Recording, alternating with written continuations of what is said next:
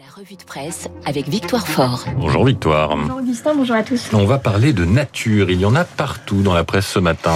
La nature qu'on adule, qui nous fait peur, qui nous est utile ou qui nous dépasse. Les journaux nous invitent à prendre l'air. Voilà des semaines que la presse cherche à comprendre de ce que ces années de pandémie sous cloche ont changé à nos habitudes de vacances. Les vacances à vélo, les vacances en France, les vacances en famille, oui mais en extérieur, et puis les kilomètres effectués à pied. La randonnée, ça marche titre le Parisien. La marche, c'est tendance, ce n'est plus un loisir de prof en retraite. Non, non, toutes les générations s'y mettent, affirme le quotidien. La preuve avec ce reportage au vieux campeur, enseigne culte, utile quand on recherche doudoune sans manches, jumelles et autres sacs à viande.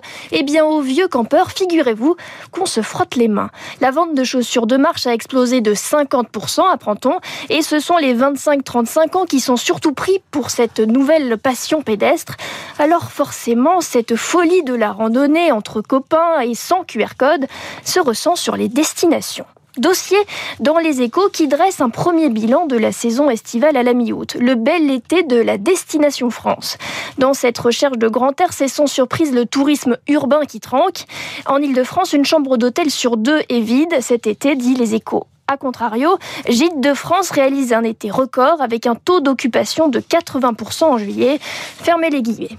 Ah, on est si bien à la fraîche entre copains à manger des œufs durs face à l'immensité d'un paysage. Le Parisien nous dit que ce sont les Cévennes qui ont particulièrement la cote cet été.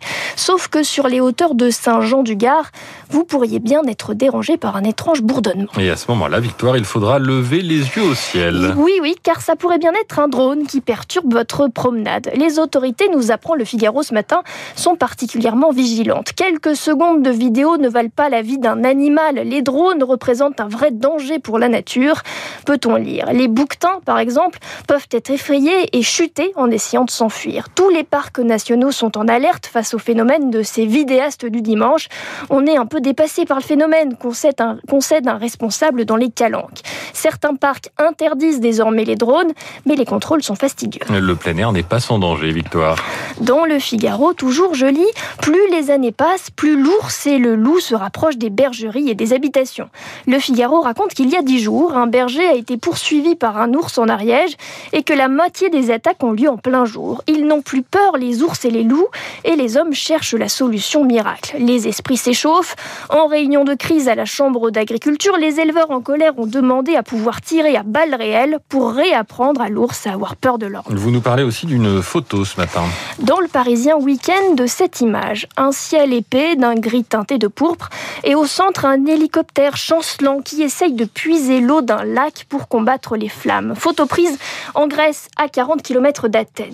Le pourtour méditerranéen s'embrase depuis plusieurs jours. Les incendies sont dévastateurs. Libération ce vendredi fait donc sa une sur l'Algérie. Tout un peuple face au feu, c'est le titre. Une pharmacienne algéroise interrogée par la correspondante raconte être débordée par les commandes de tulgras, de biafine, de pansements et de ventoline, alors que le feu ronge la Kabylie. Ce peuple meurtri est seul pour survivre, dit-elle.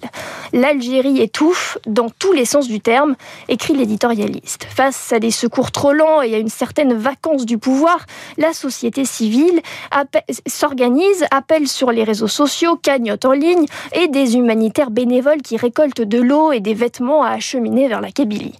Un jeune Algérois de 22 ans s'étonne dans l'article que sur la chaîne télé officielle, alors que son pays brûle, les informations prioritaires du GT, c'était les activités parlementaires et les créances des ambassadeurs. Ironie. La journaliste conclut que la contestation face au pouvoir algérien s'intensifie en coulisses. Le début d'été qui a été marqué par une nature qui gronde et la presse fait donc un premier bilan. La croix est retournée en Allemagne un mois après les inondations qui ont fait 181 morts dans l'ouest du pays. Là aussi, c'est la solidarité qui a pris le relais. 2000 bénévoles venus de tout le pays sont encore sur place avec des gants et des brouettes. Il faut à présent déblayer, tout nettoyer. Nous comprenons désormais que la crise va durer, souffle un entrepreneur. Dans la région, les dommages représentent plus de 13 milliards d'euros et ce sont aussi les cœurs qu'il faut penser. Les sinistrés ont besoin de parler, raconte la Croix. Certains vivent encore avec la peur. Qui nous dit que cette crue millénaire ne se reproduira pas dans trois ans s'interroge un édile. Allemagne, la gestion de ces inondations sera au cœur de la prochaine élection. Le candidat de la CDU, le parti d'Angela Merkel, paye le prix. Le président de la Rhénanie du Nord, justement, a chuté dans les sondages. Enfin, dans la presse, une nouvelle stratégie politique pour aborder, entre autres, les sujets environnementaux. Le beau, nouvelle arme politique, titre l'opinion, qui note assez finement que de Yannick Jadot à Marion Maréchal, en passant par le président lui-même, les politiques n'ont que ce mot à la bouche, le beau. Car le beau, finalement, c'est moins clivant que la défense de la biodiversité ou la défense des traditions, par exemple. Le beau n'est ni de gauche ni de droite. Alors Emmanuel Macron y verrait bien un thème de campagne assez porteur, piqué à Yannick Jadot, qui a défini en premier l'écologie comme la défense du beau, justement. Le beau, petit miracle de communication politique. Tant et si bien qu'Emmanuel Macron essaye lui aussi de convoiter le beau. Souvenez-vous, Augustin, de son dernier déplacement en Polynésie française. Ah bah oui, oui, effectivement, il y a des fleurs partout, etc. C'était magnifique. C'était magnifique sur ces îles Marquises. Il en a profité pour tourner des images qui étaient absolument époustouflantes. Et c'était plutôt habile pour soutenir la candidature de l'archipel au patrimoine mondial de l'UNESCO. Un philosophe du langage analyse dans les colonnes du journal cette stratégie, je cite, Le beau permet d'ouvrir un autre canal de communication avec les gens quand la perte de croyance dans la parole publique rend de plus en plus difficile de tenir un discours usant et rationnel. En clair, fini les concepts arides et si la solution c'était de parler aux tripes, parler d'esthétique. Qu'est-ce que le beau pour vous?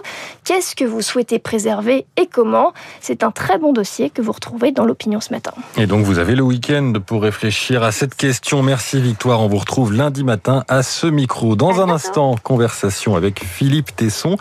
Mais avant une petite pause musicale avec Massenet, le compositeur est mort le 13 août 1912. Un air de son opéra Werther interprété par Jonas Jonas Kaufmann qui se pose cette question pourquoi me réveiller?